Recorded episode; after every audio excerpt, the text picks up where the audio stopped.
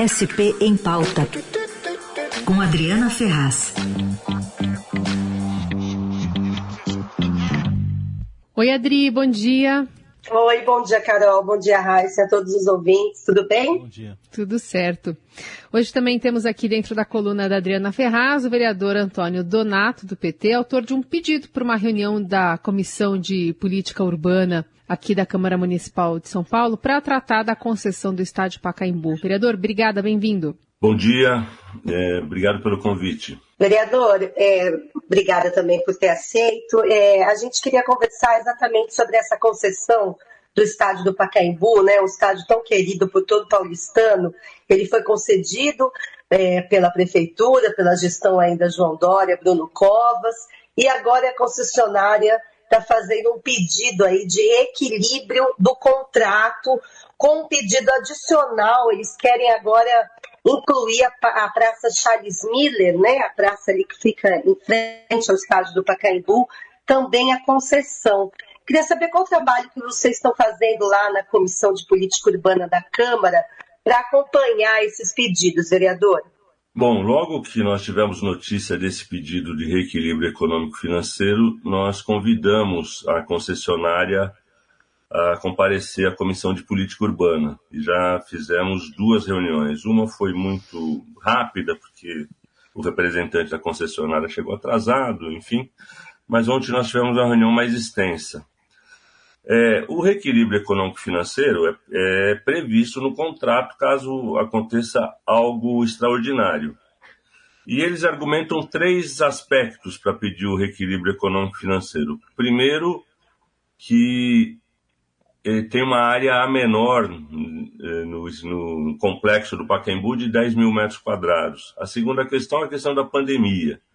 Eles não puderam, não puderam realizar eventos e, enfim, isso desequilibrou o, financeiramente. E a terceira questão é que os alvarás atrasaram 128 dias. É, isso está em debate na prefeitura. É, Preliminarmente, a própria comissão que analisa na prefeitura já negou essa história dos 10 mil metros quadrados, porque eles tiveram condição de verificar antes, era uma referência, todo, toda a questão arquitetônica, bom, está lá, o Pacaembu está lá desde sempre, desde 1940, isso não prejudica nenhum tipo de aspecto. A questão da pandemia, de fato, é algo a ser discutido, o impacto da pandemia no plano de negócio da empresa. E a questão dos alvarás também.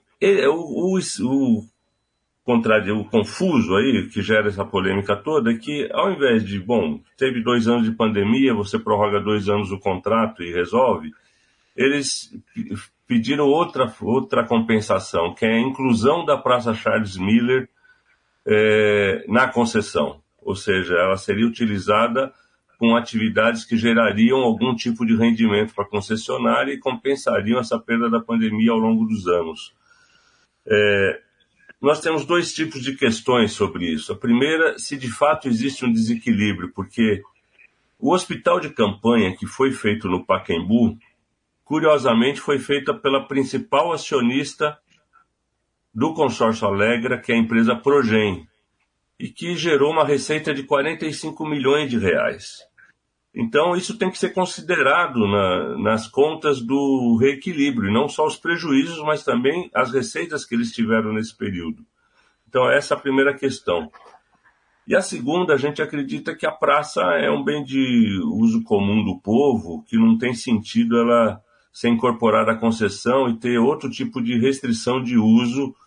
É, eles falam que não terá, mas não está claro no projeto, e esse debate a gente precisa fazer abertamente com a sociedade, né? Uma referência da cidade de São Paulo, uma referência histórica, urbanística, enfim, afetiva de muita gente e uhum. que a uhum. gente tem que tratar com o maior cuidado. É nesse pé que nós estamos no debate. Vereador, e como é que entra na conta a demolição de parte da arquibancada do estádio, né? Porque faz parte ali do conjunto tombado. E a questão da transparência, né? Para a população acompanhar todo esse processo. Pois é, é, é, um processo praticamente sem transparência. Inclusive os processos que tratam é, essa negociação estão fechados ao público, né? A gente teve que requerer e nem tivemos acesso a todos os processos que deveriam estar abertos à população, porque tem hoje o processo eletrônico, qualquer um pode acessar, mas eles estão bloqueados para a gente acompanhar. Então, essa é a primeira questão. Em relação é, à, à demolição das arquibancadas, que de fato é uma imagem que choca os paulistanos, nós teremos uma reunião sexta-feira, às 14 horas, na Câmara, uma audiência pública, justamente para discutir a questão da reforma do Pacaembu. A concessionária alega que tem todas as licenças dos órgãos de preservação do patrimônio histórico, do Condefat, do Compresp, e, e que elas serão, é, enfim, serão repostas com a mesma geometria, com a mesma característica original, mas que eles precisavam quebrar, porque eles precisam fazer acessos a banheiros e a outros equipamentos que seriam embutidos na arquibancada. Então, é, na sexta-feira, amanhã, às 14 horas, a gente vai ter uma discussão específica dessa questão do tombamento, com a presença dos órgãos do patrimônio histórico e, e portanto, uma discussão mais qualificada sobre isso. Vereador, é, além desse sigilo, é, tem dúvidas também em relação ao que será feito lá na Praça Charles Miller. Que tipo de reforma vai ser feito lá? A Prefeitura fala em quiosque, pista de skate, quadra poliesportiva. É, mas o que, que, tem de concreto em, em, relação a isso e a situação, por exemplo, da feira que lá funciona? Tem muita coisa ali em jogo, não?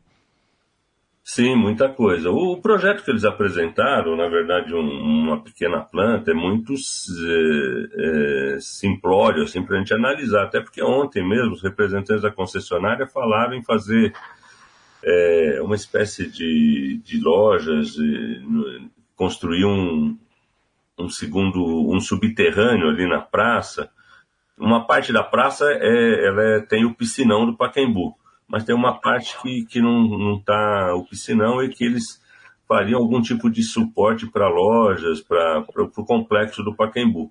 Então é tudo muito nebuloso, a gente não tem é, essa transparência e a gente está querendo essa transparência. A Câmara chamou para isso, para que a sociedade possa se envolver no debate, para que a gente possa fazer isso claramente e possa tomar melhor decisão para a cidade, né? E, e que os órgãos públicos possam não só ver números, mas ver a história da, da cidade e tudo que envolve o Pacaembu. Vereador, ontem, durante essa reunião, o senhor falou sobre a questão da lei que possibilitou essa concessão dessa lei não ser constitucional. Há alguma, algum questionamento também sobre o início, sobre o contrato com a Alegra, que é a concessionária do Pacaembu? Então, sobre o início do contrato, não, mas assim, o que acontece? Para incorporar um novo bem à, à, à, concessão, precisaria de uma nova licitação. Mas a lei que foi aprovada no fim do ano passado é, permitiu que se incorpore é, novas atribuições à, à, concessão, né? E, na nosso ver, essa lei é inconstitucional. A gente tem já a DIN na, correndo no, no, no, judiciário, eu entrei com uma representação no Ministério Público, requerendo a constitucionalidade da lei. Então, eh, esse instrumento, que eles estão inclusive no parecer da Prefeitura, utilizando essa lei para autorizar a incorporação da praça, que é um ente estranho ao processo licitatório, não deveria é, ser incorporado sem um novo processo licitatório, né? Então tem essa discussão jurídica também da possibilidade legal de incorporação da praça.